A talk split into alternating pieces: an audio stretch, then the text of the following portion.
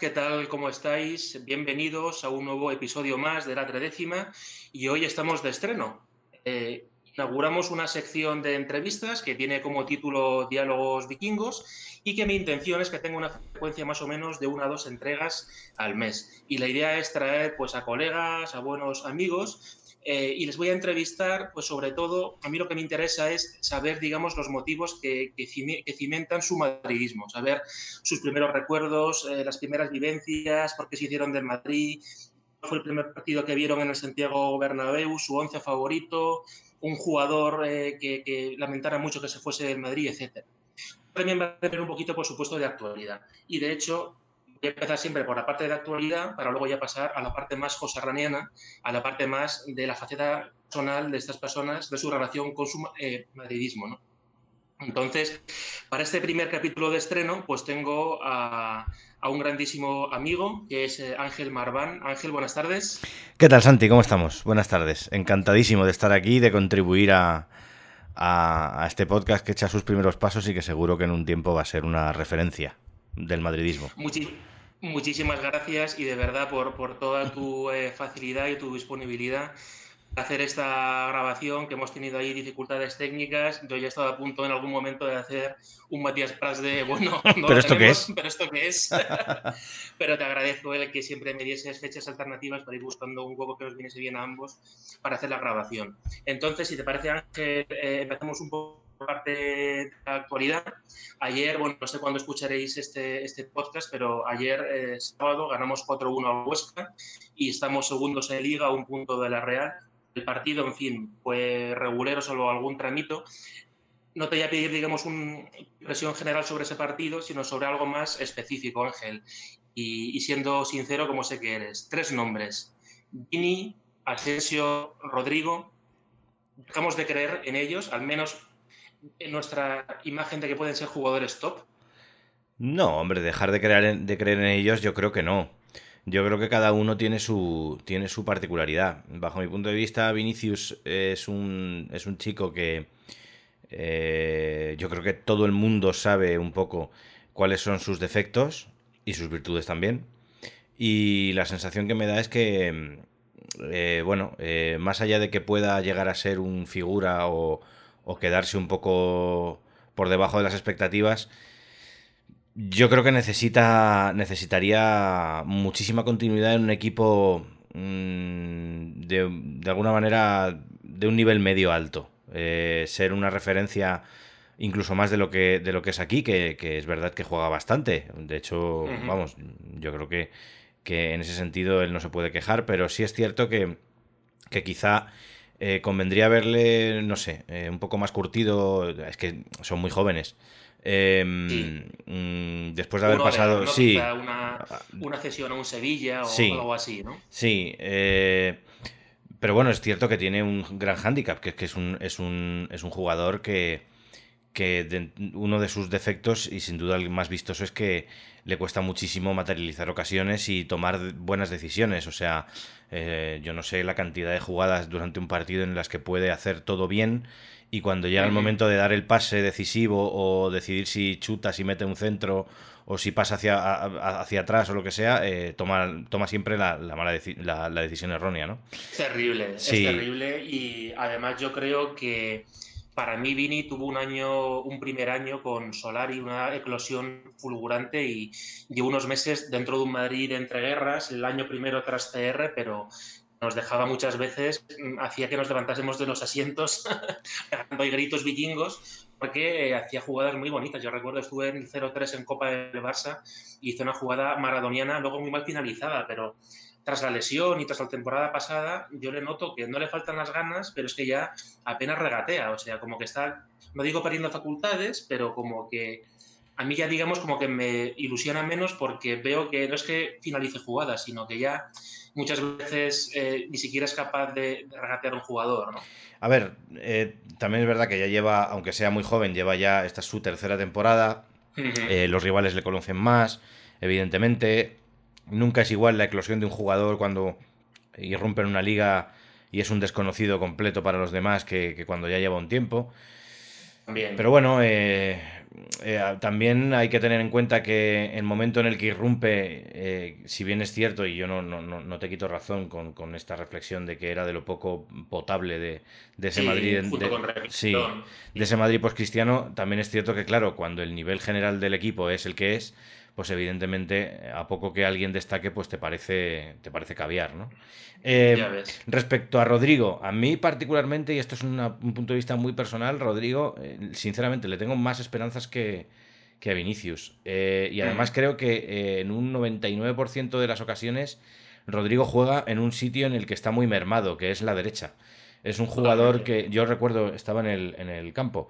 No recuerdo exactamente qué partido contra quién fue, pero sí recuerdo un partido de liga de las primeras veces que salió, que salió a jugar, que, que salió al campo y en la primera jugada en la que tocó el balón, partiendo desde la izquierda, eh, controló.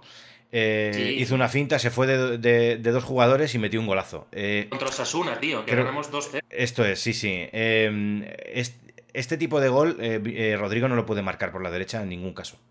Me parece un mm. chico que es verdad que quizás es mucho más intermitente que Vinicius, participa menos del juego, eh, puede haber partidos en los que mm, se tire media hora o 40 minutos sin tocar el balón o sin, o sin que se le nombre, pero me parece que tiene mejor finalización, seguramente menos desborde, pero el justo como para, como para poder destacar eh, arriba y, sobre todo más olfato de gol. Pero, pero si a Vinicius sí que, le, sí que creo que le vendría bien una cesión, a Rodrigo yo creo que incluso más porque juega menos. Y luego, a ver, Asensio...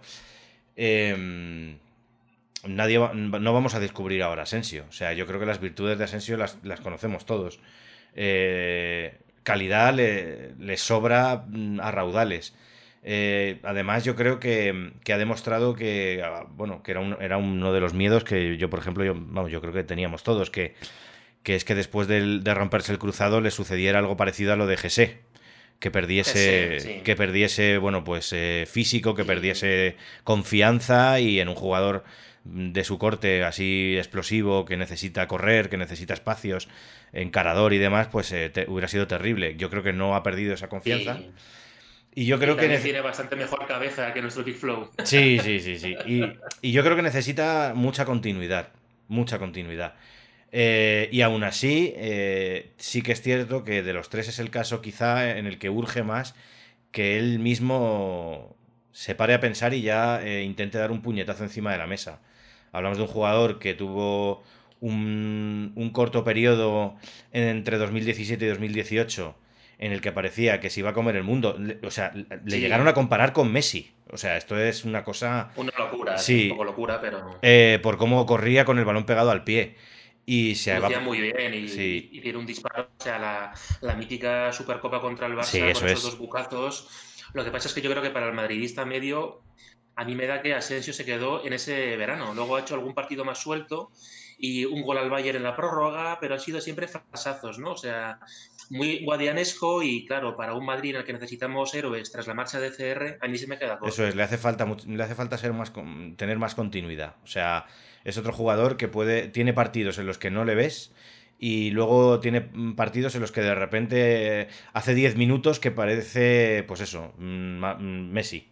Entonces yo creo que para empezar la progresión no estuvo mal, pero que se ha quedado un poquito en el eh, en el jugador que, bueno, sí, o sea, pues sí, mete sus goles, chuta muy bien desde fuera, eh, mm, es bastante completo y tal, pero necesita, necesita ser más protagonista del juego y más protagonista de, del ataque.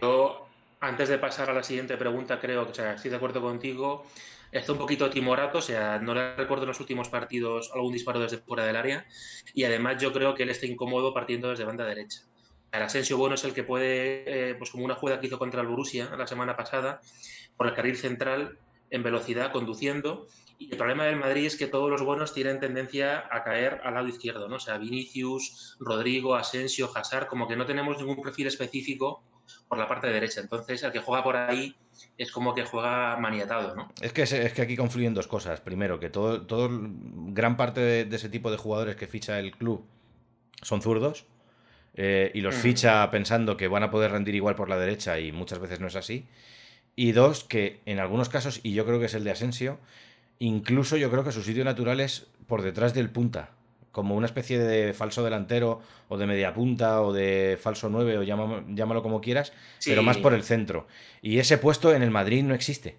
No existe porque el Madrid juega con un 4-3-3 y, y evidentemente no vas a poner a Asensio en el medio campo. Entonces. No, habría eh, que pasar un 4-2-3-1. Eso es. Que no sé si se lo planteará Zidane para algún partido, pero es verdad que hasta que no se pruebe ese sistema, yo creo que vamos a ver una, una versión bastante limitada de Asensio. Otra preguntita sobre la actualidad, viendo que tenemos un poquito yermo el puesto de lateral derecho. ¿Qué plantearías acudir al mercado invernal a por una solución rara para ese puesto?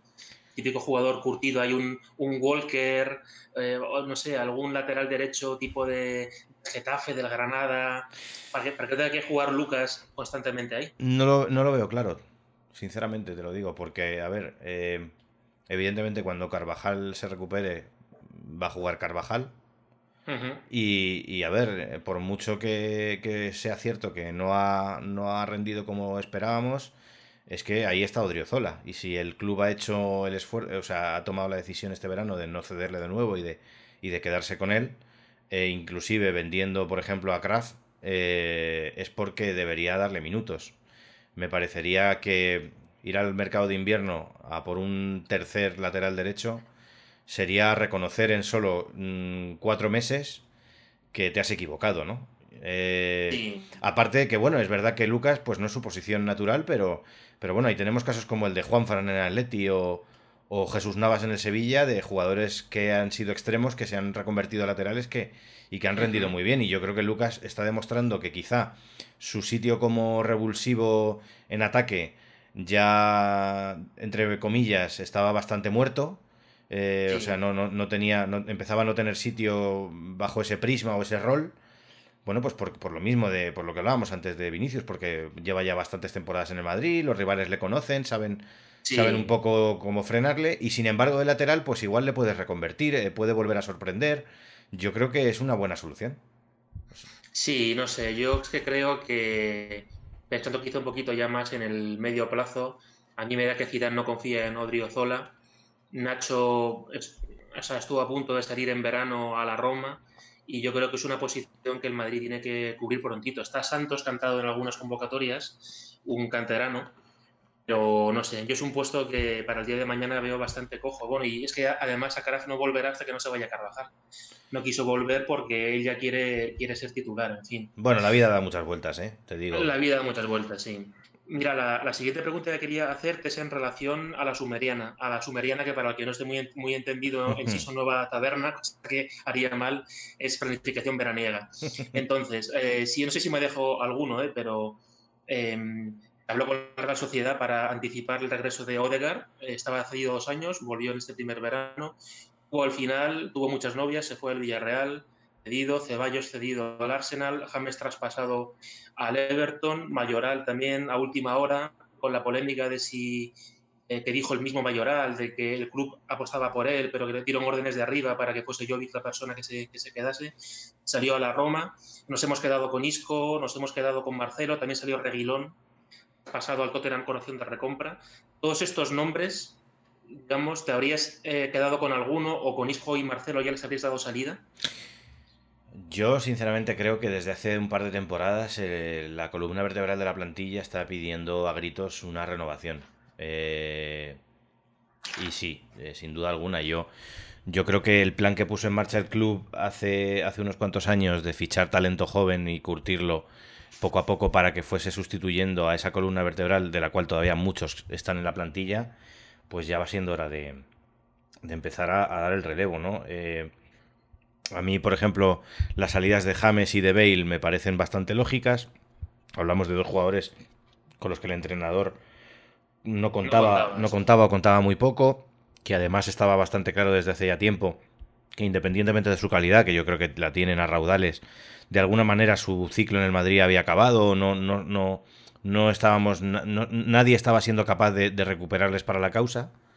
Eh, o sea que en ese sentido esas salidas me parecieron bien. Yo, sinceramente, con todos los respetos, creo que, mm, que el problema del delantero es que mm, el, nivel entre Benzema y el resto es, tan enorme que, que, pues bueno, no sé. No, sinceramente te digo que no.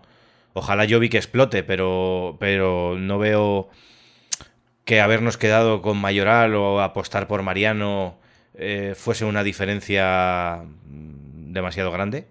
No, y sin embargo sí que... son delanteros que dan, o sea, a ver, ojalá me coman mis palabras y, hagan una temporada bestial, pero Mariano, Mayoral son delanteros para un Levante o para, para un, no digo para un Elche, pero para un Celta, para un Levante. Entonces, mm. hace no mucho teníamos a Benzema, lo que os pasé, bueno, por un grupo que tenemos de WhatsApp, eh, ese año de Mourinho, que Higuaín hizo veintipico goles, Benzema veintipico, María 19, Ocil 15, y ahora tenemos unas herramientas eh, ofensivas eh, bastante, bastante, pobres. y, no sé, bueno, estamos todos confiantes en que en, la siguiente, en el siguiente verano haya pasta, aunque veremos por la, por la pandemia. Pero la verdad es que, es que no sé, a mí la verdad que me, me da un poquito de pena mirar el ¿Te acuerdas cuando hace no muchos años mirabas el banquillo del Madrid y decíamos, jo, es que tenemos en el banquillo un 11 que ya lo vamos, un 11 que serán titulares en cualquier equipo de Europa competitivo. el, año el año del doblete, el año del doblete, sin duda alguna, es un modelo que, se, se, perdió. Yo entiendo que es muy complicado mantener durante varias temporadas ese, esa una plantilla como aquella. Era una plantilla en la que se salía a jugar a partidos en partidos de liga, de una liga que acabas ganando y que te estás jugando semana a semana, y se salía a jugar con 11 jugadores diferentes. Eh, o nueve jugadores diferentes respecto al miércoles en Champions y, no es que, y, es que, no es que no es que se ganara, es que se ganara. Yo recuerdo goleadas en Granada, por ejemplo, un 0-4 eh, o, en, Coruña. sobradísimos, sobradísimos. Eso no, eso, eso se ha perdido. Em, a ver, yo mm, por cerrar el tema de, la planificación veraniega, yo es que creo que no ha habido. O sea, yo creo que el club está en, un, en, una fase de hibernación, está, aunque no, evidentemente nunca lo va a reconocer de puertas para afuera, entiende que se está en una fase de transición para llevar a cometer una renovación profunda que, bueno, pues por motivos económicos y, de contexto europeo no, se ha podido llevar a cabo. Eh, a mí Ceballos particularmente es un jugador que me gusta mucho, eh, entiendo que es una cosa muy personal y que también tiene sus detractores. No sé si, si tiene nivel para ser titular durante 10 años en el Madrid o no, no lo sé. Pero mm, pero también es verdad que no tenía muchos sitios si no, si no se producía alguna salida más. Veas en Isco o Modric, ¿no? Modric más por un tema de edad, evidentemente, Dios me libre de, criticar a, Luca. Em, pero bueno, si hubiese salido uno de los dos, pues probablemente yo sí me hubiera quedado con él. Y luego seguramente sí que le habría dado salida a Marcelo mm, dándole un, no sé, un homenaje digno de Calígula. Y, y, probablemente me hubiese quedado con Reguilón y con Mendy. Y lo que no he acabado de entender en ningún momento es el tema de la venta de Akraf. Después de la temporada que ha hecho con el Dortmund, me parece que me parece que tendría que haberse combinado con Carvajal eh, y hubiéramos tenido un lateral derecho muy potente. El tema de Akraf, y lo mm. hemos eh, tocado un poquito antes. Sí. El chaval está en su derecho de, querer ya, pues de tener un pedigrí, ¿no? Y Zidane siempre dice que cuenta con todos, que los va rotando y tal. Y Akraf dijo, mira, yo ya lo que no quiero hacer es dejar Dortmund, donde soy un ídolo, aquí jugar los 32 avos contra la gimnástica balompié, ¿sabes? Y es normal, ¿eh? un chaval con 21, no sé qué, tendrá Kraft, 21 años, 22, que se quiere comer el mundo, pues eh, entiende que, que, Carvajal es uno de los, de los de las leyendas de este Madrid campeón y que iba a tener muy difícil. O sea, yo, o sea, yo si fuese a Kraft, mm, quizá habría hecho lo mismo, ¿eh? Porque digo, a Carvajal no le, no le, quedará mucho, o sea, a Carvajal no le quedan en el Madrid 8 años, igual le quedan 2. Dice, bueno, pues puedo esperar un poquito, ¿no? No sé, yo es que siempre he sido del pensamiento de que si tú quieres jugar en el Real Madrid, eh, aunque tengas competencia, tienes que intentar pelear el puesto. Yo me acuerdo mucho precisamente de Carvajal, el año en el que le ficharon a Danilo y acabó jugando a Carvajal.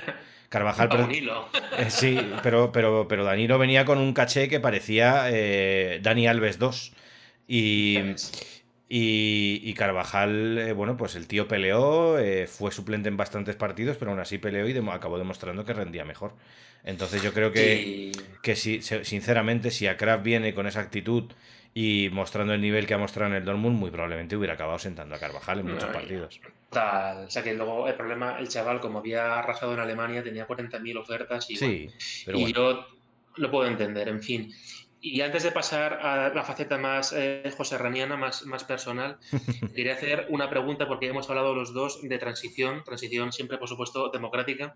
Siempre. Eh, o sea, ¿qué le exiges viendo cómo está la situación, el mercado, el que hemos hablado, la planificación, el virus, tal? Para ti, ¿qué le exigirías a este equipo para decir estoy satisfecho con esta temporada? Eh, el topicazo de competir todo, el exijo ganar la liga y en Champions pasar de octavos, para ti, ¿qué sería una temporada notable este año? bueno, es que aquí se mezcla un poco lo, realista con lo personal. Yo es que soy una persona que. Soy una persona que, vamos, un aficionado al fútbol y un, madridista que así, por ejemplo, ahora aquí hablando contigo de manera pausada y, en, y, tranquilamente y, bueno, pues eh, ayer ganamos y demás en un día un poco así normal, pues puedes analizarlo de otra forma, pero luego si te clasificas para los octavos de final de la Champions, y vas a jugar contra, no sé, por ejemplo, este Bayern que parece invencible, pues el, mm. cuando queden dos días de partido, un día de partido, yo voy a decirte que, que con todos, ¿sabes? Y, que me perdonen, pero joder, somos el Madrid, hostia, y ya está, ¿sabes? es que no, no, no, al final haces una, un análisis más visceral, entonces... El topicazo de el Madrid tiene que competir por todo, pues es que es un topicazo, pero es que creo que es la pura realidad. Ahora bien, que luego te eliminan. que luego te eliminan. Sí. Yo este año, para mí, si, si, si llegamos a, cuartos y, revalidamos el título de liga, para mí sería un año extraordinario. Sí, o sea, vamos a ver, luego hay que ser muy conscientes del nivel de la plantilla y ya esto ya lo hemos hablado de récord muchas veces. Para mí, esta plantilla es una plantilla eh, que la temporada pasada la liga la gana y yo no recuerdo ningún partido, pero ningún partido que lo gane eh, de la liga eh, ni como, sobradamente. Ni en modo rodillo, ni en modo no atractivo de ver, ¿no? es un equipo que. Muy capelo, muy capelo. Sí, es un equipo que ayer le ganas 4-1 al Huesca, pero, pero la primera media hora tenía una pinta horrible y que tiene que esforzarse al 120 o 150% para ganarle a cualquiera. Y eso es un, eso es un hándicap, evidentemente. Y es un hándicap en Europa. Y yo, pues hablando en frío, soy muy consciente y creo que muchos madridistas lo son de que no es. No son los mejores tiempos mm, del Madrid en Europa y que y que hay plantillas eh, en la Champions con, una capacidad competitiva mayor que la nuestra. Ahora bien, luego, pues evidentemente la camiseta también a, veces también pesa bastante y bueno, pues te, animas.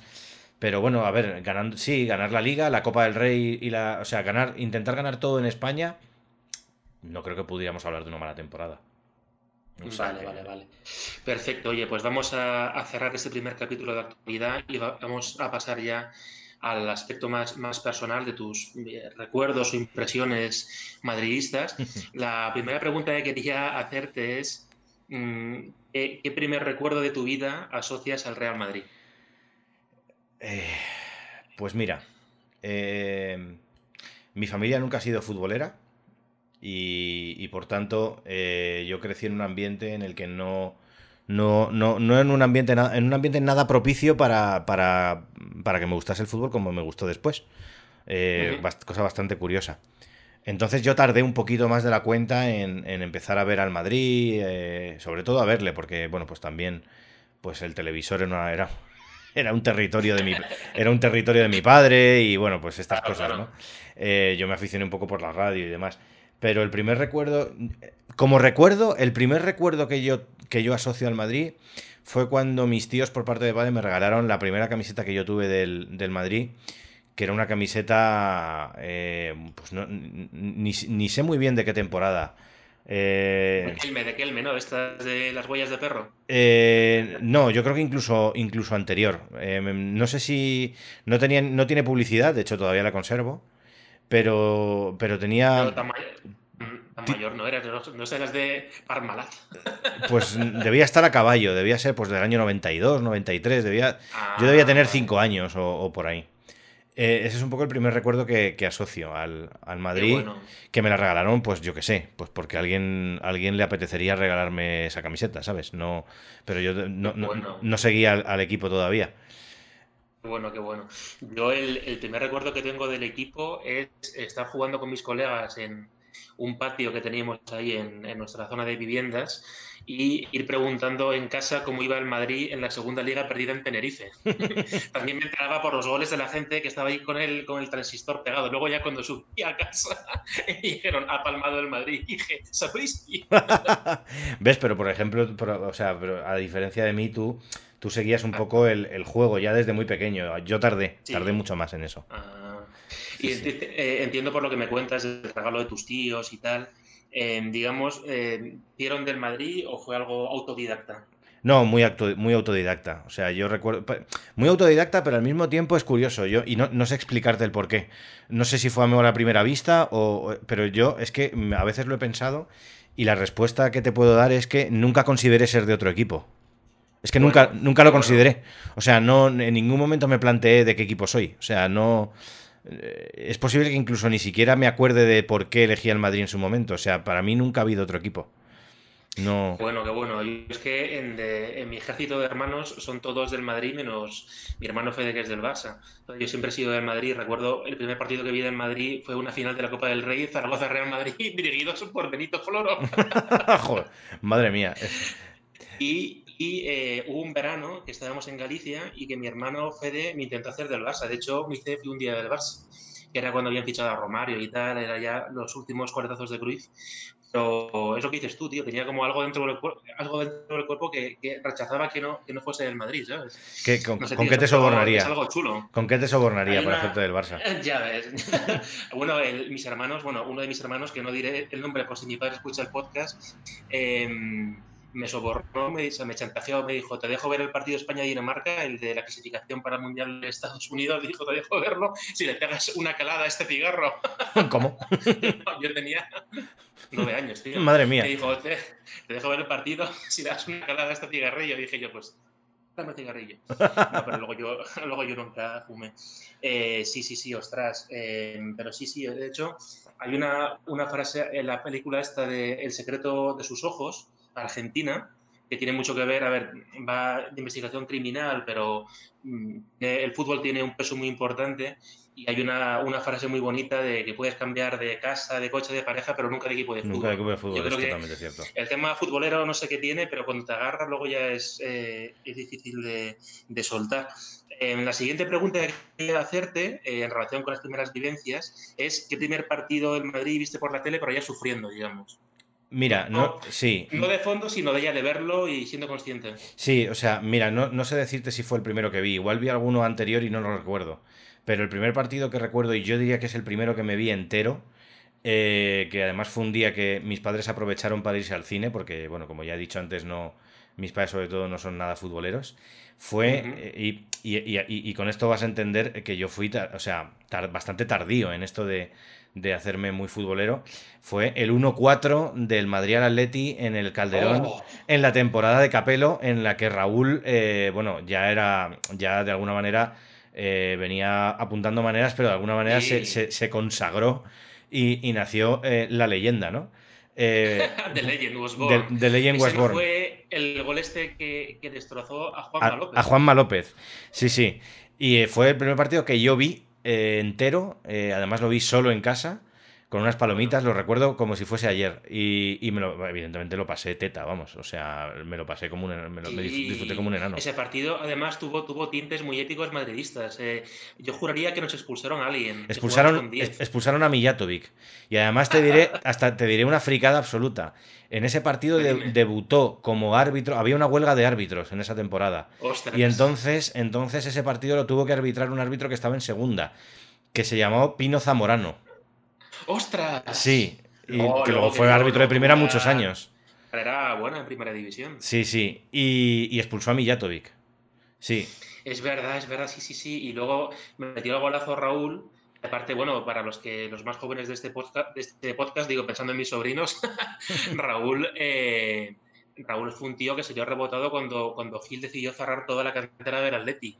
Y entonces eh, luego debutó con nosotros, se estableció y claro, eh, celebró el gol en el Calderón con una rabia que fue, algo, fantástico, vamos. Totalmente, sí, sí. Y, también, y también metió un gol eh, Sánchez del Amo, recuerdo. Bueno, un golazo que, que, pegó en el larguero y entró.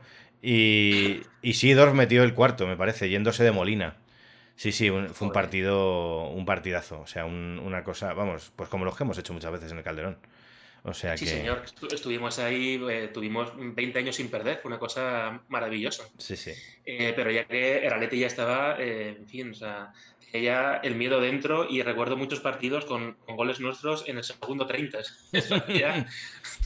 sí, sí. Hubo, hubo, un partido que íbamos empatando a dos y ganamos 2-3 con un penalti provocado por Drente. O sea, como pasase lo que pasase, ganábamos. Oye, y pasando de la tele al templo, al Santiago Bernabéu, primer partido viste presente el estadio? Em, bueno, aquí diferencio dos partidos. El primer partido que yo de fútbol que yo vi en el Bernabéu eh, en mi vida no fue del Madrid, fue de España. Eh, bueno, pues por un tema básicamente de, que eh, fue más fácil conseguir las entradas y además eran incluso más baratas. Cuando ver a España te valía, no, hombre, no voy a decir que fuese regalado, pero, pero no es lo que es ahora, ¿no? Em, y fue un España-Israel. Fase, de clasificación para la Eurocopa del 2000. Eh, que ganamos 2-0, con goles de Gerard, Gerard López y Hierro. Además, me acuerdo que en ese, en ese partido debutó Cataña. Yo creo que es el único partido que ha jugado con la selección. Sí, sí. Ostras, tío. Sí, sí. Entrenaba Camacho, claro. Sí, entrenando Camacho a España. Y luego a los pocos meses eh, dije, bueno, ya he visto a España, tengo que ver al Madrid. Y fui con nuestro querido amigo Raúl, eh, que él, de vez en cuando iba, iba al campo con, con su padre, pues pues me lo dijo, oye, voy, voy, voy este, este domingo 20 y tal. Vale, pues, eh, pues fuimos a ver un Real Madrid, Real Sociedad. Año, el, año, vamos, el año que, el Madrid fichó a Figo, temporada... Figo, sí, 2000-2001. 2000-2001, ese fue mi debut eh, viendo al Madrid en el Bernabéu. Eh, y ganamos 3-0. 3-0. y fíjate, de los goleadores no me acuerdo tanto. Sé que un gol lo metió Elguera. Pero, pero sí, pero no recuerdo, no recuerdo más, la verdad. Y otro Raúl, me parece, el, pero el, ah, el, otro, no, el otro no sé quién lo metió. Raúl por aquellos años era candidato al Balón de Oro y de hecho no lo ganó porque se lo arrebató Miguel Owen, para hacer un podcast ya monográfico sobre ese robo, ¿no? Sí, sí. Y, recuerdas dónde te sentaste un poquito la previa, si os tomasteis algo en un sitio blanco, en algún bar de mm. estos, si te pillaste una bufanda. Mm, recuerdo, bueno, bufanda ya traía de casa porque yo tenía una. Recuerdo que estuvimos, mm, no sé, un montón de tiempo, no sé si una hora o así, dedicándonos a dar vueltas andando alrededor del estadio. Eh, sinceramente no recuerdo si nos tomamos algo, la verdad. Eh, no, pero bueno, el ambiente, pues evidentemente para un niño es era fue una cosa espectacular. Yo, increíble, claro, yo ver a tantísima gente fuera, eh, pues eso, bebiendo, tomando algo, policías a caballo. Sí, sí, o sea, es un ambiente que ahora nos parece banal cuando estamos acostumbrados a ir al estadio, pero que en aquel momento para un niño la primera vez que va es, es un acontecimiento. Es, es... Aparte que es un campo que por dentro es muy vertical. Yo el año pasado llevé a, dos de mis sobrinos a ver un Madrid español que jugábamos de verde por el día del cambio climático. Maldigo a los defensores del cambio climático porque jugar en casa de verde. en fin, y, claro, el pequeñajo tenía, tenía cinco años para aquel entonces y flipaba. Yo cuando fui a, a ver al Madrid por primera vez tenía nueve años para diez y fui a ver un eh, Madrid contra Sporting de Lisboa y estuve sentado en el gallinero y mi impresión era estar eh, presente en el Coliseo romano. O sea, no sé, o sea, mi sensación, claro, desde los ojos de un niño era que allí había 300.000 personas. Sí, sí, sí, para un niño es... O sea, te imaginas, no sé, sí, sí, justo tú lo has dicho, estar como en el, como en, en el Coliseo de Roma, ¿no? Y sí, sí. Eh, yo siempre lo digo, cuando, cuando he visto a gente entrar, incluso siendo ya adulta, yo recuerdo mi pareja, mi pareja, eh, la primera vez que la llevé a ver un partido, un partido hace no tantos años, un Real Madrid de Bilbao se quedó un par de minutos en la puerta del vomitorio mirando eh, a su alrededor porque no se podía creer que en el Paseo de la Castellana existiera un, pues es un coliseo tan gigantesco, ¿no? y la verdad que impacta mucho.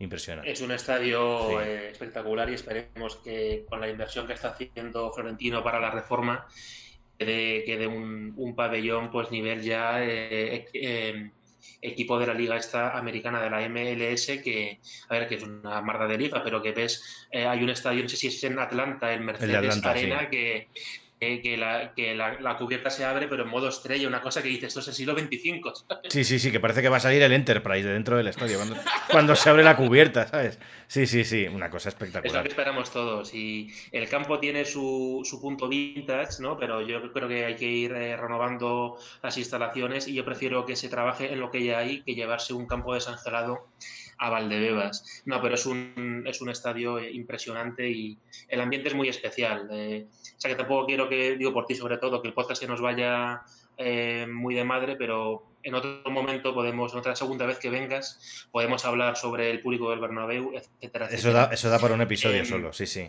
Total, total. Ya poniéndonos más eh, sobre el césped, fíjate, voy a emplear términos de periodista. es una pregunta muy jodida, pero no tiene que ser por rendimiento, sino más por sentimientos. ¿Qué jugador marcado más desde que llegas, más viendo al Madrid. No, eso no, no tengo ninguna duda. Pues ha habido eh, Raúl CR, sí, no, eh, Zidane Figu. No tengo ninguna duda en decir que Raúl. Y asumiendo que ni de lejos es el mejor jugador que yo he visto en términos futbolísticos. Eh, pero a nivel emocional, a nivel de lo que ha supuesto para, Mm, psicológicamente y emocionalmente y emotivamente para mí, para, para, para, que, para que me guste el fútbol como me gusta y para ser del Madrid como soy, eh, eh, bueno, es que mm, la, historia se cuenta sola. Si el primer partido entero que yo vi del Madrid fue, fue ese 1-4 en el Calderón, mm. es inevitable que Raúl eh, se convierta a los ojos de ti como niño en un, en un coloso, o sea, en un, en, un, en un gladiador eh, victorioso, o sea, una cosa... Y además, pues bueno, también cuando eres un niño, ahora ya lo, valoras de otra manera y, te lo tomas de otra forma, pero encima siendo un niño, que bueno, puede, puede que otros, otros niños no lo vieran así, pero encima es que era español, no era, bueno, es que mi ídolo es un, no sé, un croata, bueno, pues que lo puede ser perfectamente, ¿no? Que se me entienda bien, pero pero que encima Es, un, es, un, es, un, madrileño de tu ciudad, de tu equipo. Eso es, es, que, simbolizaba muchas cosas. Era, eh, no era un jugador de la casa 100%, por lo que hemos contado antes, que vino rebotado del Atleti, pero era un jugador madrileño, español y que durante mucho tiempo, o sea, lo que ahora puede ser Nadal o Gasol, lo fue Raúl durante mucho tiempo. Yo lo conté brevemente en uno de mis capítulos pasados. Yo, fin un tiempo de mi vida viví en África y cuando, cuando decías que eras español, te decían eh, Raúl Real Madrid. O sea, era como lo que asociaban instantáneamente a España. No decían, no sé, eh, mm, Aznar o yo qué sé, o, Fernando Hierro. Decían Real Madrid, ¿sabes? Sí, sí. Y es verdad que otro capítulo que te invitaré, como también a, a Raúl, que por cierto mandamos un fuerte abrazo tanto a Raúl como a su padre. Em, un debate que hemos hablado muchas veces off the record es el, el raulismo, el paulismo y el tardopaulismo. Eso también da para, mucho Eso también da para, para, mucho, para mucho debate, sí, sí, sí. Pero en general es verdad que nos dejó un sabor de boca precioso y de hecho en mi once del Madrid estaba ahí Raúl arriba. Y de hecho lo hilo con la siguiente pregunta si, que si te da mucho tiempo a pensar, me lo puedes mandar luego por WhatsApp y yo lo cuento en mi siguiente capítulo. No, lo tengo bastante claro. Y sé lo que me eh, vas a ¿Qué 11 del Madrid eh, para ti pondrías? Eh, siempre con la salvedad de que lo hayas visto jugar, o sea, para no irnos a Pirri sí, a Santa María. Esto es. No, porque además siempre me gusta hacer ese tipo de once, porque no, nunca he sido muy fan de hacer once de jugadores que yo no he visto. Yo respeto, respeto mucho quien lo hace y respeto mucho, evidentemente, yo siempre lo he dicho, que por ejemplo mi abuelo no para de hablarme de lo buenísimo que era Di Stéfano y que no habrá otro como él. Y además, mi abuelo además es que es curioso, porque de Di Stéfano, más que de, sus cualidades, lo primero que te dice cuando, le, cuando te habla de Di Stéfano no es sus cualidades futbolísticas. Empieza por un detalle que me parece muy curioso y muy revelador, que es que, eh, según él, es un jugador que no se lesionaba nunca y que por tanto pudo estar, eh, pues eso, no sé cuántos años estuvo, ¿no? ahora mismo no, no sabría decírtelo, pero bueno, un montón. Eh, que prácticamente no se perdió ni, ni el 10 o el 20% de los partidos. Y claro, eso también cuenta a la hora de, a la hora de, de, bueno, de, de hacerte, de rendir y de, y de todo, ¿no? Em, pero bueno, quitando eso, em, no sé, pues a ver, lo tengo bastante claro. Yo, sinceramente, en la portería pondría Casillas, eh, me parece que ha sido el otro, pues, pues otro jugador parecido a Raúl en cuanto a nuestra infancia, ¿no? Sí, sin duda, sin duda. y además quiero decir que menos, exceptuando. Y con buen rendimiento. Tuvo dos años malos, pero rindió eh, muy bien. Exceptuando sus dos últimos años, una cosa así, eh, y que me parece personalmente que no gestionó muy bien su salida, independientemente de que, de que tuviese o no tuviese razón. con ciertas cosas creo que no se gestionó bien, pero bueno, futbolísticamente hablando, para mí no habrá otro como él en la portería. De lateral derecho yo, yo me quedo sinceramente con Carvajal. Ostras, sí. ahí ya tenemos la primera discrepancia. Sí, sí, sé, que tú eres muy de Michel Salgado. Eh, y a mí también me gustaba mucho Michel Salgado, pero creo que Carvajal, visto así con perspectiva, me parece un lateral mm, más completo ofensivamente, quizá un poco peor defensivamente, pero ofensivamente es mm, a mí es un jugador que quizá ahora ya no está en su mejor momento, pero que pero que ha tenido 3-4 años en los que, bajo te, lo, digo sinceramente, bajo mi punto de vista, ha sido el mejor lateral derecho del mundo. O, el, de los dos, tres mejores. Pero, ha, estado ahí. Ha estado, ahí. Eh, centrales, yo creo que Ramos y Hierro. O sea, no. Yo creo que la gente de nuestra generación, mucho que uno te ponga ahí a Rafa Barán. No, no, no. No, o sea, quiero decir, porque para mí, bueno, de Ramos es que no, voy ni a, ni a detenerme porque no, no creo que haga falta que digamos es que todo lo que digamos de Ramos en cuanto a. Bueno, es pues, poco, es poco. Es poco. Calidad, entrega, sacrificio, eh, liderazgo. Eh, esa estrella que tienen muy pocos de, de, ser decisivo, siendo defensa además, en, varias finales. Bueno. Y luego Hierro. Tiene todo. Lo tiene todo. en fin, todo. Sí. Y luego Hierro, que también tenía muchísimo liderazgo, carisma. Y además, eh, bueno, exceptuando sus últimos años en los que ya perdió velocidad y, y le costaba un poquito más. Tenía una colocación, un remate de cabeza, un poderío aéreo. Eh, además metía goles, bueno, metió muchísimos goles para mí. Y luego lateral izquierdo, yo gustándome muchísimo Marcelo, eh, me quedo con Roberto Carlos. También quizá por una cuestión incluso más, más sentimental que otra cosa. Eh, creo que Marcelo tiene más calidad individual, pero, pero también es cierto que Roberto Carlos, bajo mi punto de vista, era capaz de ser más decisivo. Pues por el tema de las faltas, por el tema de... Eh, y he visto jugar a los dos en el campo. Eh, Roberto Carlos te parecía que era como una raza superior. Sí, sí, sí, sí. La, superioridad física, la presencia constante en el ataque, el miedo que generaba las defensas rivales cuando pegaba sus, míticos bucos de R2 círculo. Sí, sí. Y, luego yo, cuando lo argumenté en mi, en mi capítulo, em, yo decía que es un tío que siempre tenía como las dudas defensivas y jorobar. Yo no recuerdo que fuese especialmente malo en defensa. O sea, el mejor tipo sí que podía poder con él, pero es verdad que tendía más con físico que con técnica, pero no era un mal defensor, ¿verdad? no, no era un mal defensor, pero como, como a casi todos los jugadores, eh, al final se le recuerda un poco. Yo creo que tuvo dos, tres. las últimas dos temporadas o así, ya eh, es verdad que defensivamente le costaba mucho. No, no sé si al nivel, por ejemplo, que al nivel de ahora de Marcelo, pero yo creo que se le acercaba. Yo recuerdo, por ejemplo, ya cuando, por ejemplo, recuerdo un 1-5 del Mallorca en el Bernabéu con Eto. Eh, destrozándonos. sí, destrozándonos y, me, y, recuerdo que uno de los goles que metió Eto mm, mm, literalmente retó a Roberto Carlos, se fue a por él y le, y le, le, superó no por regate, le superó porque se echó el balón hacia adelante y le superó a Roberto Carlos en velocidad.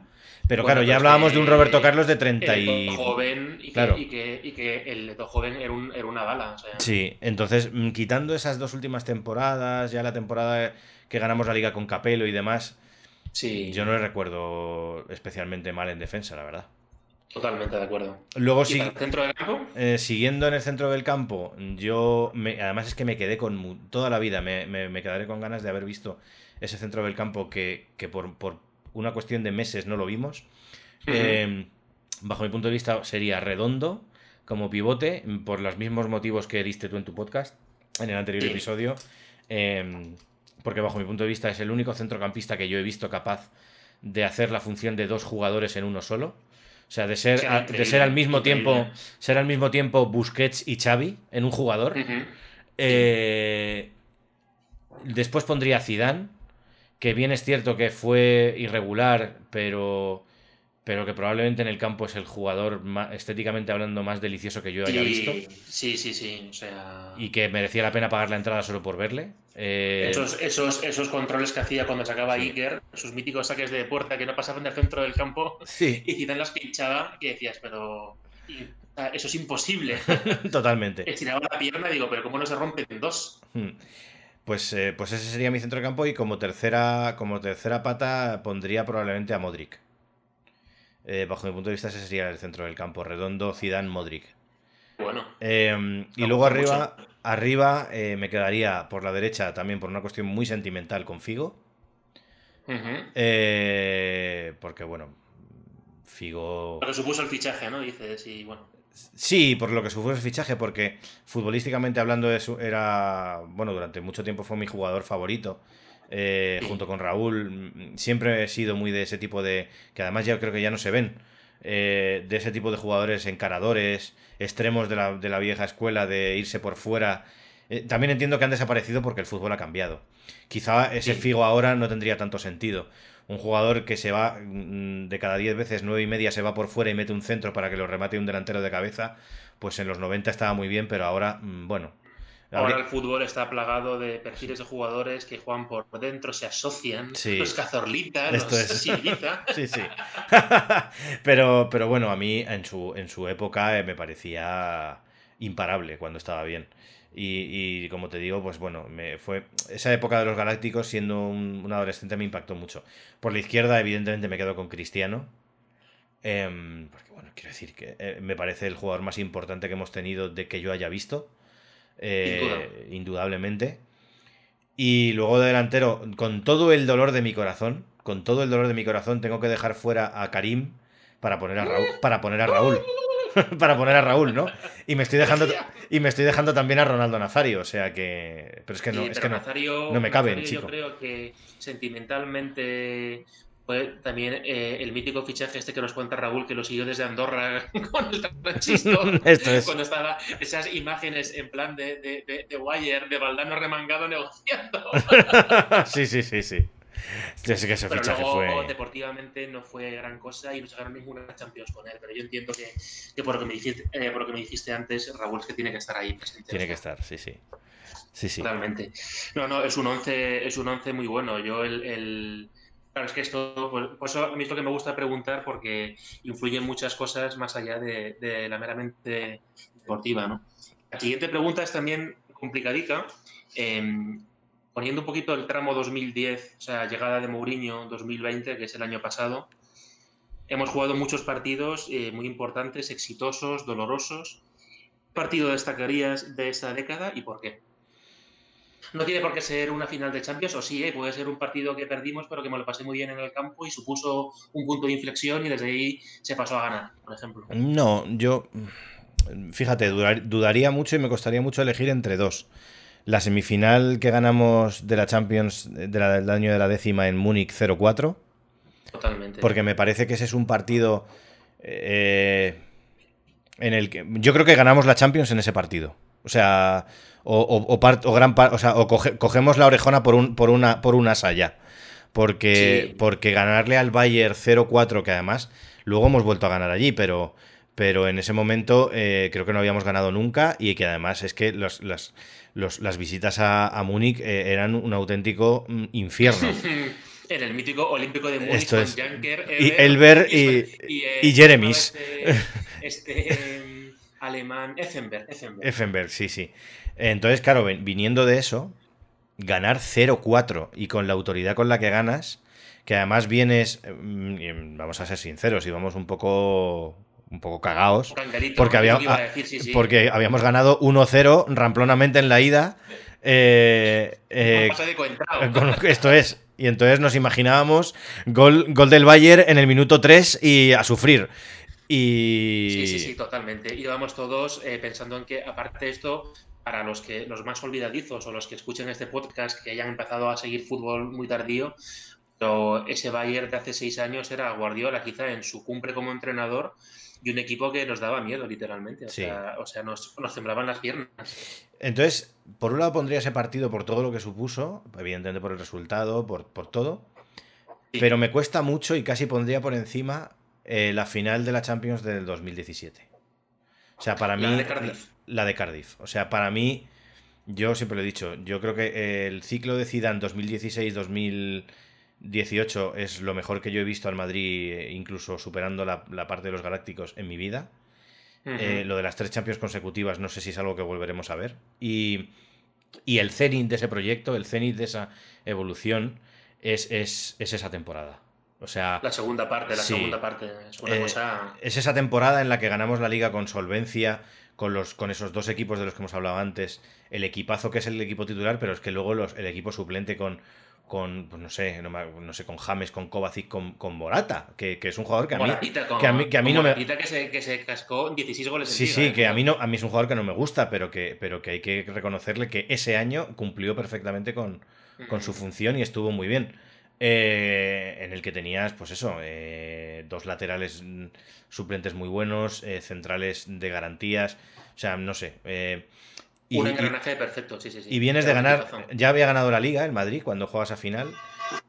Y, y piensas, piensas, bueno, eh, has ganado la final de la Champions el año anterior, vienes de ganar la liga, igual, igual este año te la pegas en la final, ¿no? Porque de vez en cuando toca perder alguna final. Y, y no solo no te la pegas, sino que, sino que ganas con un, con un, sobre todo con la segunda parte, con demostrando una autoridad. O sea, un, una fortaleza y un, no sé, lanzando un mensaje a Europa de no, ahora mismo no, no hay nadie que me haga sombra. Que, que, bueno, yo quiero decirlo, disfruté como un enano, ¿no? Entonces, fue algo, pues, fue algo, algo precioso. Yo sé, además, recuerdo que ese año teníamos una segunda equipación morada. Preciosa. Em, bellísima. Las dos, las dos eran muy bonitas. De hecho, tengo las dos camisetas. Pero la, morada era muy bonita, sí, sí. Sí, sí. O sea que también, destacaría esos dos partidos. Yo, yo fíjate que no, el partido de Cardiff, ahora que lo recuerdo, yo estaba entre medias de un congreso médico, pero conseguí verlo y la segunda parte fue algo alucinante. O sea, pasamos por encima de la Juventus con todas las de la ley y jugando muy bien y, jugando bonito. Yo de, el partido 0-4 también, eh, cuando un poquito me he estado apuntando cuáles me han marcado mucho, ese desde luego está, eh, pero a mí lo que me mola de este podcast es que es todo muy personal. Yo, si me quedo con un partido, por lo que supuso, es eh, redoble de tambores, la final de Copa del Rey en Valencia, eh, Mourinho Guardiola. ese, es otro, ese es otro eso muy. Era, eso era, o sea, ríense ustedes de la tensión Vox contra Podemos. bueno, bueno, eso tú lo sabes porque lo hemos hablado fuera del micrófono muchas veces, pero yo, eh, y eso quedará en mi debe, o sea. Eh, tengo la espina clavada de, que esa temporada y ese, maratón de cuatro clásicos seguidos, con esa tensión, eh, no la viví aquí, la viví en Londres porque, bueno, en ese momento estaba, estaba viviendo allí. Y esa final, concretamente, recuerdo que la vi en, un, en el típico eh, soccer bar o, bueno, el, típico sitio así inglés de, ver deporte, con pantallas gigantes. Sí, sí, sí. Em, lo vi, bueno, pues evidentemente en un sitio plagado de españoles y entonces eh, había un grupo muy grande de gente del Barça y un grupo muy grande de gente del Madrid. Y recuerdo que cuando marcó, cuando marcó Ronaldo, eh, evidentemente nos volvimos locos todo el lado del Madrid y a los 15 segundos estaban lloviendo botellas entre un grupo y otro y, tuvieron que desalojar el local. O sea, sí, sí, es que la tensión, la tensión era... La tensión era o sea, seguimos siendo eh, jóvenes, pero claro, ya han pasado nueve años desde aquel partido. Y haciendo un breve recordatorio, eh, claro, coincidió con un eh, partido Madrid-Barça Liga en el Bernabéu, con Piqué ridiculizando al Madrid en, el túnel de vestuarios. Luego vino este partido y luego vino un doble partido de, de, semifinales de Copa de Europa. Sí, sí, sí y que fue bueno la de la expulsión de Pete, que eso seguramente dará para otra, otra sección que tengo en mente y que estoy en fase de gestación y que, porque yo creo que hay capítulos de la historia reciente del Madrid que dan para dedicarle sus 15-20 minutillos. La, siguiente pregunta, eh, a mí particularmente me mola mucho por ejemplo, es em, ¿qué jugador que no fichemos nunca te habría gustado ver con la zamarra blanca? Hombre, em, creo, que voy creo que no voy a meterme en, los topicazos de la prensa deportiva de los últimos 20 años de los Totis, Vieiras y, y Gerrards. y, y, Kibus. Sí, no sé. Es, una pregunta complicada, ¿eh? ¿eh? Y además, fíjate, la respuesta que voy a dar va a ser muy impopular para muchos madridistas. A ver, a ver. Muy impopular. Eh, a mí me hubiera gustado ver a Villa en el Madrid. La verdad. Bueno, estuvo, según el marca de Inda, estuvo fichado. Bueno, eh, yo recuerdo unas declaraciones de Villa. Eh, eh, o sea, cuando sucedió eso, em, fue un año antes de que fichara por el Barça. y recuerdo el primer partido de Liga que se jugó después de, de, la portada de marca y de que al final se confirmase que Villa no fichaba. Mm, recuerdo unas declaraciones que yo no sé por qué no se les dio en su momento. Recuerdo que no se les dio tanta bola o no se armó, no se armó el Cristo que, yo consideraba que se iba a armar por esas declaraciones. Y, no, sé, no sé por qué fue, pero las recuerdo cristalinas.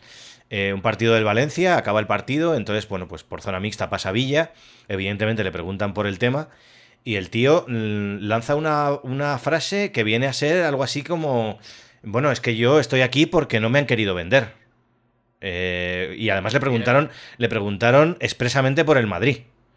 Entonces, me, parece, me parece que fue una declaración de intenciones por su parte que, bueno, que sí, que luego ficha por el Barça y ya sabemos que, cuando ya. Cuando, cuando ya fichas por el eterno rival, pues evidentemente te toca ser un poquito anti, ¿no? Pero a mí, mm. a mí es un delantero que siempre me gustó y fíjate, lo digo yo siendo raulista. Eh, yo nunca entendí el debate Raúl o Villa, porque yo siempre cuando me preguntaban decía, bueno, ¿y por qué no los dos? Eh, no sé, no sé. Habría sido mm. difícil por, por la ascendencia de Raúl sobre esa selección, también por las, las, las, las reacciones de Raúl con la prensa. Raúl, mm. eh, cuando Villa irrumpe la selección, era eh, los inicios del tardobaurismo. Sí compatibles quizá no hubieran sido, salvo que Raúl hubiese aceptado un rol más de emblema de último mundial, voy para hacer grupo, pero Raúl iba ahí para ser titular, no sé. Eh, a mí, me hubiera, eh, gustado, a mí me hubiera gustado verles, me hubiera gustado verles juntos, la verdad, y, yo te reconozco que me hubiera gustado ver a Villa en el Madrid. Eh, también es verdad que es algo en lo que luego dejas de pensar, porque también luego piensas, bueno, es que igual si el Madrid ficha a ese Villa en ese estado de forma y en ese momento, al que no hubiera fichado un año después es a Benzema. O sea que yo creo que, que, salimos, salimos ganando. la memoria. ¿No fue el verano mítico de Kaká, Arbeloa, CR? Fue, fue, en 2008. Fue en 2008. Ah, en 2008. fue en 2008. El Madrid intentó fichar a Villa, no pudo y entonces se lanzó a por Cazorla. Y tampoco, y tampoco, y tampoco pudo. Eh, y, nos, quedamos sin ver el Madrid soñado de Silva, Cazorla, Negredo, Soldado. Esto es, esto es. Sí, sí, fue justo después de la Eurocopa. Y... Bueno, tío, pues no me acordaba. Yo fíjate que, pensaba que el intentona de, Villa y la portada de Inda fue el verano este que ponía siempre el sello este de Florentino Pérez fichado. Fue como el megaproyecto este faraónico, pero no sabía que fue el año anterior. Curioso, curioso. Bueno, igual me puedo equivocar, ¿eh? estoy tirando de memoria, pero igual no, fue. No, pero bueno, o sea, que más da que fuese un año u otro, o sea, habría sido un delanterazo para el Madrid y es verdad que habría molado mucho. Aparte, era el típico delantero, como diría Guas, que había nacido, ¿no? Yo, eh, quitando por supuesto a Messi o a los topicazos, ¿no? Eh, a mí hay un jugador que, siempre me flipó y que me dio pena no verlo de blanco, que es Didier Drogba. Hmm, muy bueno, bueno, un jugadorazo. Drogba, Drogba, era un delantero centro majestuoso, o sea, no era muy alto, era tipo Ramos, igual era metro setenta y nueve, metro ochenta, pero vamos, sobrado. Era una, una eh, constitución muy Radamel Falcao, ¿no? O sea, no, muy, no era un, un bigardo de metro ochenta y ocho, pero vamos, que para la función de meter goles le bastaba y le sobraba. Y Drogba tuvo unos años en el Chelsea de Mourinho que era pues también era top 3 de delanteros de, Europa y, cada vez que veía partidos de la Premier, cuando los daba por la 2, que comentaba Petón, mm. digo, es que este tío es, es, impresionante. O sea, metía unos golazos de esto de, que luego lo decía Mourinho, esto que, hace muy, que hacía muy en Mou, de adaptar el para, para, los jugadores que tiene, ¿no? Entonces decía, a ver, Drogba te puede bajar un melón que venga de, de 80 metros de alto. Pues, Peter Check jugaba en alto y el tío este metía goles de bajar un saque de puerta del portero con el pecho, orientarse y un bucazo desde, desde fuera, sí, sí. Sí, sí, era un jugador espectacular en ese sentido. O sea que ha habido muchos que, que nos hubiera gustado ver, pero... Mm, pero bueno, eh, sin duda, vamos, Drogba no hubiese desafinado en el Madrid, pero vamos, en ningún caso. Luego la, la, siguiente pregunta, y esto también ya seguramente lo hagan Navidades, porque en fin, uno tiene su profesión, pero, pero estoy parando una, una trilogía en nivel eh, Nolan con, con, Batman sobre el, el año 1, año 2, año 3. Entonces, con la extensión que quieras, a ver, es muy, muy, complicado, ¿eh? pero ya a toro pasado, valoración en, dos párrafos o sensaciones del Mourinhato, aportó, restó, sentó las bases de lo que vino después? No, yo, yo siempre he defendido que, mm, que, que eres algo por lo que tuvimos, o sea, fue necesario. Eh, yo creo que... No sé si decir que sentó las bases de lo que vino después, no lo sé.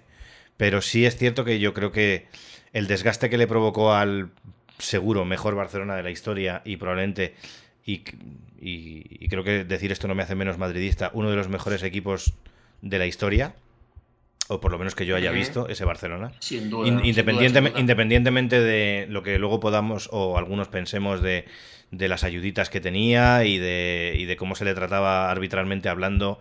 Eh, bueno, independientemente de eso, era un, equipa, era un equipo, vamos, eh, quiero decir que yo, yo creo que es con el, contra el, con el equipo contra el que más he sufrido en mi vida.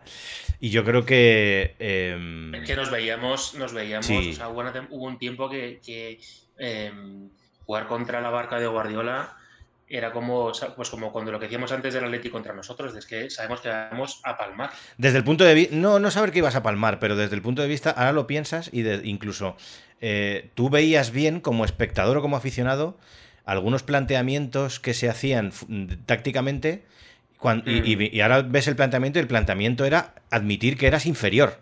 O sea, el planteamiento del partido era te doy el balón e intento aguantar con un autobús en, mi portería. Eso el Madrid no lo ha hecho en la vida.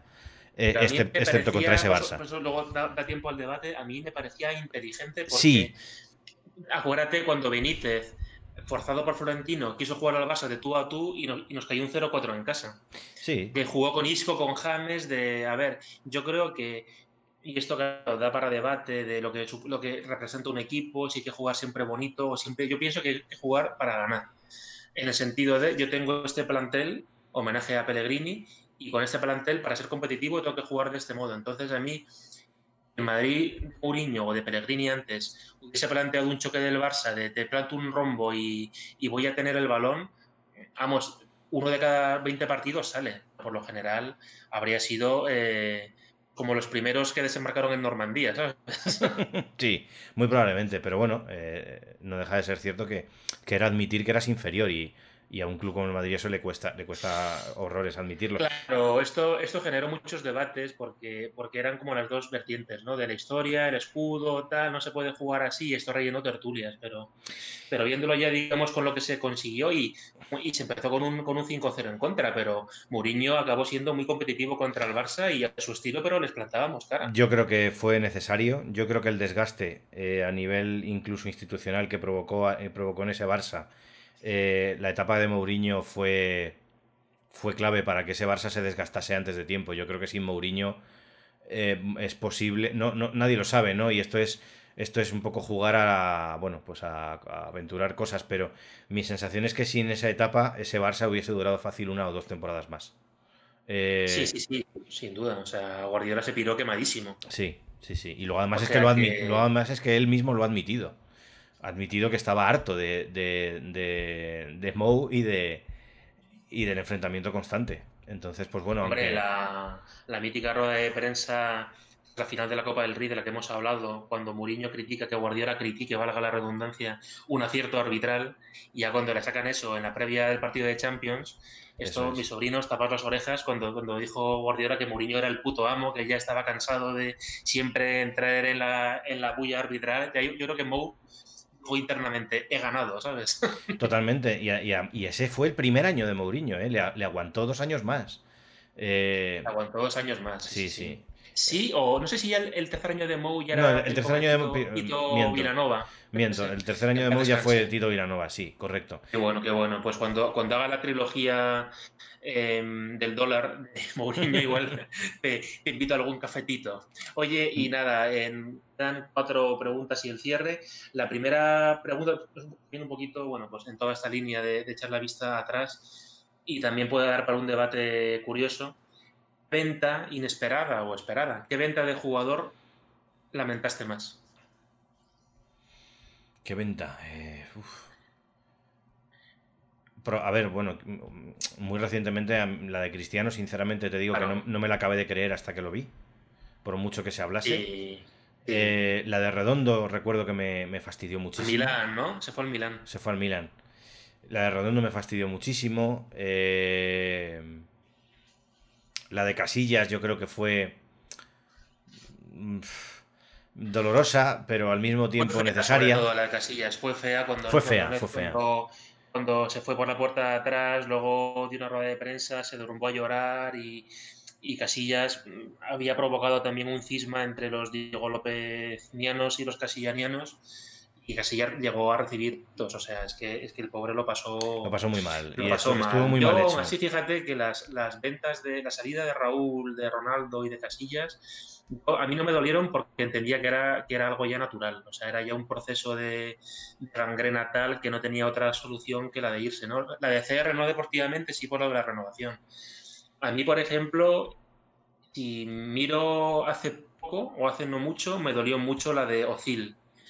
Era un enamorado de Ozil y mirando sus números, dio temporadas muy buenas. Ozil era Y buenísimo. además era un jugador muy, muy vistoso que podría haber enganchado perfectamente con lo que, con lo que vino después de irse del Madrid. Y además Y Ozil... yo- sí. No, nada, perdona que te he cortado. No, No, no, sensación es que eh, mi sensación es que Ozil dio un rendimiento en el Madrid que luego no ha vuelto a ser capaz de dar en, en Inglaterra. No, no, no, no, no.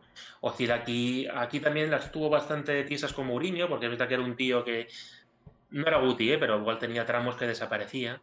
Pero yo recuerdo que Ozil tenía un dominio del balón, una visión de juego, era fuerte, también tenía bastante gol, o sea, tenía bastante más gol que Guti o más gol que Asensio, Isco, combinaba con, con Benzema, con CR, o sea, el año 2 de Mourinho, el punto álgido, los contragolpes estos que había que poner música de Wagner de fondo, Sí, sí, sí. o sea, muchas veces eran conducidos por Ozil. Por Ozil. Y además había caído de pie ante el público, en fin. Pero yo fíjate que por delante de Ozil, a mí el que más me dolió, y eso que éramos todavía muy críos, era Sidorf, ¿eh? Sidorf o Seidorf, Sedorf, como se le llamase, ¿no? Pero O Seedorf era un jugador que habría estado aquí 15 años tranquilamente. Sí, lo que pasa es que yo creo que nosotros, eh, esto es un poco al revés. Fíjate, te acabo de decir que cuando Ozil se marchó al Arsenal no, ya no volvió a ser el mismo. Yo creo que mm, también por un punto de desmotivación personal, eh, porque evidentemente no es lo mismo estar en el Madrid aspirando a todo que estar en el Arsenal, con todos los respetos. Y yo creo que con Sidorf, fíjate, quizá eran otros tiempos, pero yo creo que fue un poco la inversa. Que Sidorf, el Sidorf verdaderamente crack, eh, lo vimos en el Inter y en el Milan. Eh, Sí. Y en el Madrid no digo que, que lo hiciese mal, ni muchísimo menos. Era un jugadorazo, pero yo creo que nunca acabó de adaptarse del todo. Y Aquí no era, aquí digamos, no era un Kaiser, aunque tú te acuerdas el gol que le mete a Molina Sí, sí, sí. desde Desde su campo, casa. Que era cuando, cuando Telemadrid metía a los pitupos de ¡Ah, Madrid, ah, Madrid, sí, sí, sí. Y a mí, o sea, yo, a ver, me dio pena por lo que fue luego y porque veis que tiene muchísimo potencial. Isidor vino con igual con 20 años. Era muy joven. Y luego es verdad que es verdad que quizá lo de mi, mi opción de Sidorf tiene un poquito de trampa porque es quizá más por lo que fue después Sidorf, ¿eh? no en el momento. En el momento te diría que Ozil, por lo que fue después Sidorf. Y Di María quizá sería un tercer escalón, pero Di María dio bastante por saco al final de su, Di María dio mucho por saco. en el Madrid. La última temporada de Di María fue muy polémica y, y- y dio bastante por saco, sí, es cierto. Sí, sí. Pero además es que yo creo que Di María nunca llegó a ser final un... de Di María Lisboa, Sí. cuidado, ¿eh? Pero yo Eh, nunca llegó a ganarse a la gente como, como, como otros, yo creo. No, se quejaba mucho, era el típico. Estaba cada dos por tres amenazando con que tenía ofertas y de hecho la última temporada fue para mí un acierto de Ancelotti, vamos, de top 10 de decisiones tácticas cuando mete a Di María de interior izquierdo en la línea de tres del centro del campo, porque Sí. Di María ya, había quedado sin espacio para ser de, de línea de tres de arriba con la llegada de la, la BBC y Ancelotti se inventó un sitio para él donde dio un rendimiento, mm, como diría Seguro, superlativo. Totalmente. Y la final de, de Lisboa, que tiene un monográfico y lo sabes, eh, o sea, Di María hizo una final. No hizo una final, vamos. eh, Yo no sé si el mejor partido que hizo con el Madrid, pero de, de los mejores. O sea, fue esa jugada que hace en el 2-1 de Bale en la prórroga. Es una cosa. Sí, sí. Hizo una, en fin, eh, Ángel Di María, qué crack. Pues mira, ya entramos en estas últimas preguntas. Esta también tiene su miga porque, claro, son muchísimas, ¿no? ¿Qué, esa de, claro, pues de las 80.000 equipaciones que nos ha puesto Adidas y Kelme, ¿con cuál te quedarías de local y con cuál de visitante? Que te gustase más. Muy complicada esa pregunta. Eh, a mí. Le tengo, o sea, no sé, voy a destacar. mm, sien- muy, muy, siendo muy niño, quizá por ser un poco la, la, la primera, que además es la primera que tuve real, o, o- o la que le cogí más cariño, que todavía la tengo. La segunda equipación de la primera temporada de Capelo, de esa liga que ganamos, que era morada. Así con, como con, como Ah, con sí, partes blancas, así como, como muy, pues muy noventera, muy mosaico Esa, me esa siempre me ha encantado. Eh, esa de, hablando de segundas equipaciones, ¿eh? Mm, con las equipaciones blancas yo creo que me quedo con la, la, del año de la décima, me parece preciosa. Año de la décima, refrescame la memoria. ¿Tienes ahí alguna cosa en particular? Era con, el cuello con una línea eh, naranja. Mm, ah, es verdad, es verdad. Y, mm, y, me parece una camiseta preciosa. Y luego también destacaría las dos de las dos camisetas de tanto la primera como la segunda que hemos hablado antes de esto, de la, del año de, de Cardiff. Tanto la blanca como la morada. Sí, sí, sí, la, morada de Cardiff es que yo creo que es una, es una preciosidad. Sí, y luego, eh, por destacar algo que no sea ni morado ni blanco, eh, así un poco, porque bueno, luego hemos hecho mil barra basadas, bajo mi punto de vista, con las segundas equipaciones, pero a mí particularmente la camiseta roja del año de. roja. Del año de, Del año de Mourinho, eh, también creo que estaba chulísima esa camiseta. Sí, porque luego eh, también en aquellos tiempos usamos un verde muy guardia civil que a mí no me transmitía mucho. Yo fíjate que me apunté de camiseta local, la del centenario, porque, porque no tenía rayas de Adidas, era blanca, blanca impoluta. Sí, esa también estaba muy chula. Aunque tenía publicidad, claro, de, aquellos tiempos de realmadrid.com. Pero en Champions jugaban sin publicidad. Cierto, cierto, sí, sí, sí. De hecho, la final de la novena sin publicidad. Sí. Y de visitante, para no repetir, eh, mientras tú eh, contestabas, apunté la, con la que jugabas la final de la octava, la negra con las eh, rayas doradas o amarillas oscuras, ¿te acuerdas? La de, la de París. La de París. Esa le gusta a muchísima gente. Y fíjate, a mí nunca fue, una, nunca fue una camiseta que me entusiasmase. Pero bueno. Esa, esa a mí me, parecía curiosa, con nuestra defensa de, cinco hombres. También, es que se pueden hacer muchos capítulos, unos horas finales de Champions que hemos, que hemos vivido. Y la última pregunta, no, dos preguntas más. Eh, carta, te pongo ahora carta a los Reyes Magos, para no hacerlo muy largo, sobre todo por tu tiempo, ¿qué, qué fichajes, digo carta Reyes Magos y la pandemia mejor, qué fichajes harías para el siguiente verano? Eh, mm, ¿Con límite, sin límite? ¿Cuántos fichajes? No, no, o sea, carta Reyes Magos, como que eh, eh, tenemos la vacuna y Florentino dice, espera, espera, que he estado ocho años guardando la pasta en la caja, ahora voy a hacer un 2009 pero al cubo, ¿sabes? Pues mira, a ver, si es carta a los Reyes, yo te digo, mm, muy probablemente mm, ficha, repescaría, bueno, si sigue a este nivel o si sigue al nivel del año pasado, repescaría a Kraft, dejando a, a Carvajal. Mm, ficharía a Alfonso Davis, el lateral izquierdo del Bayern, que me parece una bestia parda. Eh, una cosa espectacular para combinarse con Mendy. Para, serte sincero, a Davis, claro, no sigo mucho Bundesliga, entonces solo le recuerdo el destrozo que le hace a, a José Más de Asemedo en, Lisboa. No, no, pero es que. No, es, le he visto mucho, ¿sí? es bueno. Es una cosa espectacular. Eh, y además es que justo sería fantástico, porque tendríamos un lateral izquierdo defensivamente muy bueno, como es Mendy, y uno ofensivamente, vamos, que ahora mismo está entre los mejores. Eh, luego, mm, lo que te digo, como, como he dicho antes. Eh, vendería a Modric y a, Marcelo haciéndoles unas despedidas apoteósicas. Eh, repescaría muy probablemente a Dani Ceballos. Em, confío en que Odegaard acabe explotando este año. Em, ficharía y luego ficharía muy probablemente a otro centrocampista un poco más tipo.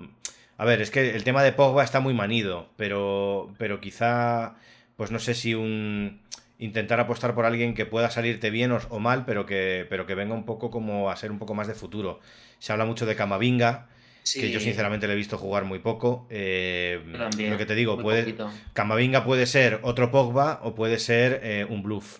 Pero teniendo el centro del campo que tenemos con Valverde y Casemiro, pues hombre, fichar a un jugador de este tipo, así jovencito, que apunte maneras, pues no me parecería mal para, para terminar de apuntalar junto con Cross Odegar y, y, y, Ceballos. También le daría salida a Isco. Y luego, eh, quiero, quiero decir, me parece que lo que más necesitamos es, es arriba, es, en el ataque.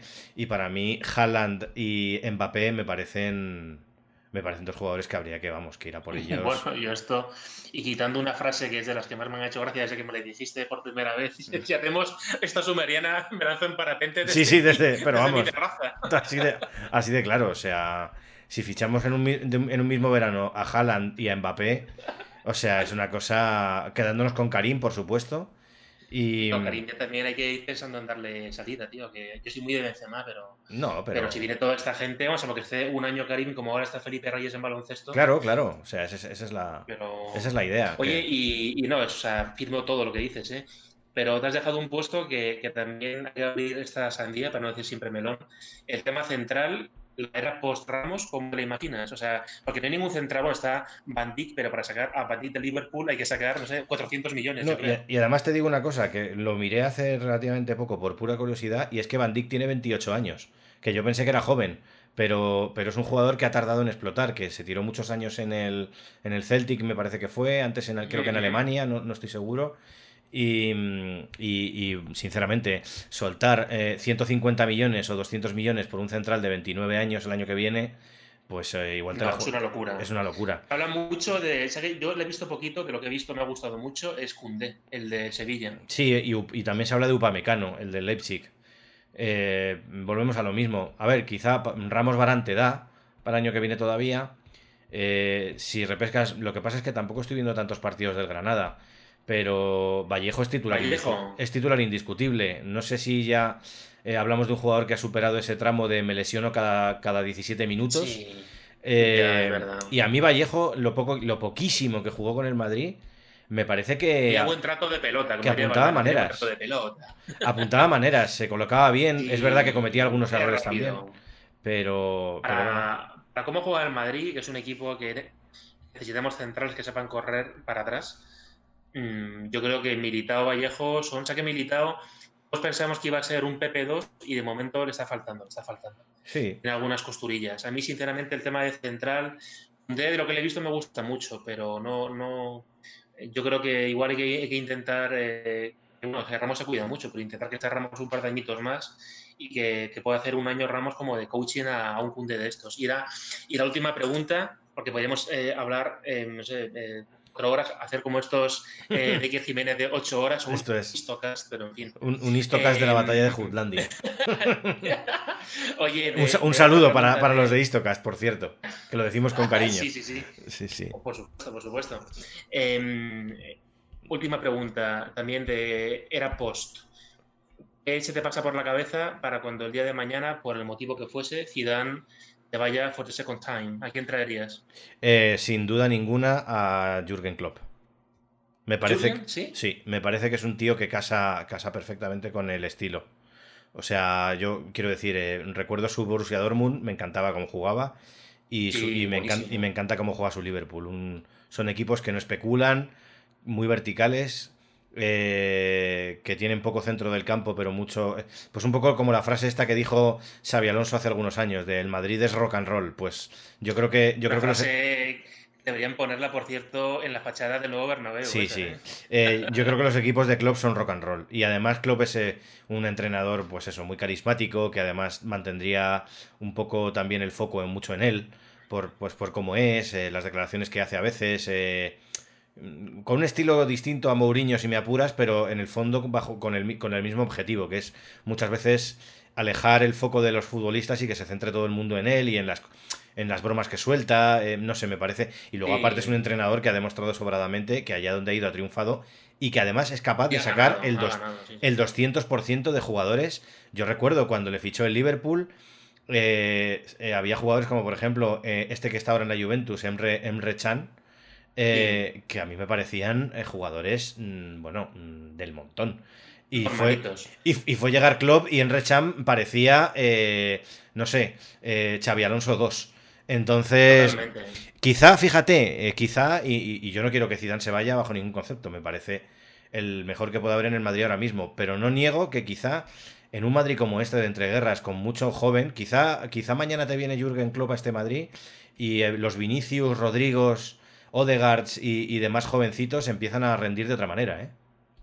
Totalmente de acuerdo. Yo cuando, cuando pues siempre que hago una, hago una, mi lista previa de preguntas, siempre pienso un poquito cómo la respondería yo. A ver, eh, claro, a mí Raúl, Xavi Alonso, o sea, los veo muy verdes. Y teniendo en cuenta este Madrid que tenemos ahora de chavales jóvenes y, y de gente que tiene potencial para explotar, parece que es el tipo indicado. Y de hecho, vamos, los argumentos que yo tenía aquí apuntados son los que tú has dicho, entonces para no repetirme los, los firmo, vamos, aplaudo con las, con las orejas. Y yo creo que, que Raúl, o sea, Xavi Alonso es, es, utópico a día de hoy y Raúl es verdad que ganó la Champions Junior, pero no sé, Raúl de momento sería más como, como poner ahí una leyenda, pero como no sé a quién le escuché, que me gustó mucho, dijo, Raúl es una leyenda, pero para, es una, para los coros Modric llega Raúl, Raúl no les impone, o sea, les puede imponer, ¿sabes? Un Zidane, pero bueno, luego, luego nunca sabes. Es una ¿eh? leyenda para, para tema de Valdebebas, pero para un cross Raúl no le va a imponer nada. Luego, luego, nunca sabes. Quiero decir, al final, cuando Zidane cogió las riendas del equipo, eh, eh, evidentemente tenía el nombre, eso lo tenía pero era un tipo que no. Bueno, acuérdate de la famosa polémica con Paco Gémez y el carnet de entrenador. O sea, es que no. buenísimo, buenísimo. es que no. Era un, era, un, era un hombre que no sabíamos cómo iba, cómo iba a salir. O sea, que venía del Castilla y que el podía. El mítico este que, que, hizo Isaac Fouto de mañana se sienta en el, en el Bernabéu un entrenador que ayer perdió contra la Roda. Claro, claro. Pero es que es el mismo caso que el de Pep Guardiola. Es que Guardiola, eh, la porta confía en él y le pone de entrenador de primer equipo cuando viene del del Barça B que estaba en segunda división B y no tenía experiencia ninguna en primera división. Y, Nada, y mira lo que es. es. Una de las cosas mágicas del fútbol es como hay apuestas que no son por, por estrategia, sino por no me queda otra y salen triunfantes. Sí, sí. Como lo de Ronaldinho con el Barça, o lo de Zidane con el Madrid, o sea, de, o lo de Simone con el Atleti. Vamos, a mí el Atleti en este podcast nos da igual. Contado brevemente, o sea, cuando, cuando apuestan por Simeone, eh, había fracasado eh, Manzano, un verano que traen a Manzano y a ocho jugadores representados por el agente de, por el agente de Manzano, por el Sí, totalmente. García Quilón, ¿sabes? Y le echan en diciembre y Simeone llevaba entrenando dos tardes, eh, le habían echado del River, o sea, no, De Racing. River hizo De algo, Racing de pero Avellaneda, le echaron de, de un equipo italiano de la Serie A. Y llega como, bueno, pues como esto es un carajal para que, para que ponga un poquito de, de orden. Y de repente, fíjate, Simeone, 10 años entrenando al Atlético, o 9 años. Sí, sí, totalmente. Y eso es lo que, lo que, lo que mola de este deporte. El partista pero que Gutiérrez quiera. Qué gran frase. Oye, que, que te, te, te, mando abrazos virtuales y entusiasmo a raudales. Me lo he pasado muy bien, o sea... Ha sido un placer. Esto da para, para hablar, eh, pues eso, para, para, hablar horas, pero eso, de, tienes una vida y yo otra, y aquí no es cuestión de eh, tenerte eternamente hasta las, hasta las, hasta las 11, ¿no? Como, como diría Drácula, gracias por entrar voluntariamente y por dejar algo de la felicidad que traías. por... otra, otra, gran frase, otra gran frase podría ser: hemos cruzado océanos de fuego hasta, hasta poder mantener esta conversación. No, pero hay que decirla con el doblaje de Gary Oldman. Hemos cruzado Los océanos de fuego para hacer esta entrevista. Oye, nada, en serio, tú un millón de gracias que, que, que te debo unas, unas cañas cuando nos veamos. Y. Y bueno, a los que vaya entrevistando, pues siempre les hago el regalito humilde de que pueden escoger la canción de cierre, así que dime cuál, cuál te quedas para que la pongamos para, para capotar este para capotar. Pues mira, te voy a dar a elegir. Eh, te iba a decir Don't Look Back in Anger de, de, Oasis, que es un temazo, y además sé que este tipo de música te gusta mucho, pero como a ti a mí nos une mucho el tema de Muse, eh, oh. que es un grupo que, que, bueno, hemos ido a conciertos juntos yes. eh, y demás, pues pues alguna de alguna de Muse, no sé si Bliss o, o, o, alguna similar, que bueno, Bliss es mi favorita, pero, pero no tiene por qué ser eso. Entonces, entonces no se diga más, pues entonces optamos por la canción Bliss de, de Muse, un grupo que si cuando el mundo vuelva a, a, a recobrar la normalidad puedan ver conciertos, si no lo habéis visto en directo, merece muchísimo la pena. Totalmente. Y, y Ángel, te mando, o sea, de, de corazón millones de gracias, creo que ha quedado una entrevista bastante maja. Y, y, bueno, gracias por, por todo, o sea, por los consejos que me das para ese tipo de cosas, por, por, la conversación y bueno, y esperamos que nos podamos ver presencialmente pronto y que te invite a, a, una buena, a un buen trago de cerveza que, que, abro la voz para los anunciantes. Si queréis meter la cuñita, pues puedo decir el día de mañana cervezas Bocopa. No Esto sé. es. No, esos son vinos. Esos son vinos. vinos. Bodegas Bocopa. Bodegas sí, sí. Bocopa. Los vinos de España, los vinos de Europa, ¿no? Bueno, pues eh, sin más, eh, muchísimas gracias y a la audiencia queridísima, pues les emplazo a la siguiente entrega, que será pues la mini previa del partido de Champions contra el Inter. Un fortísimo abrazo y a la Madrid. A la Madrid.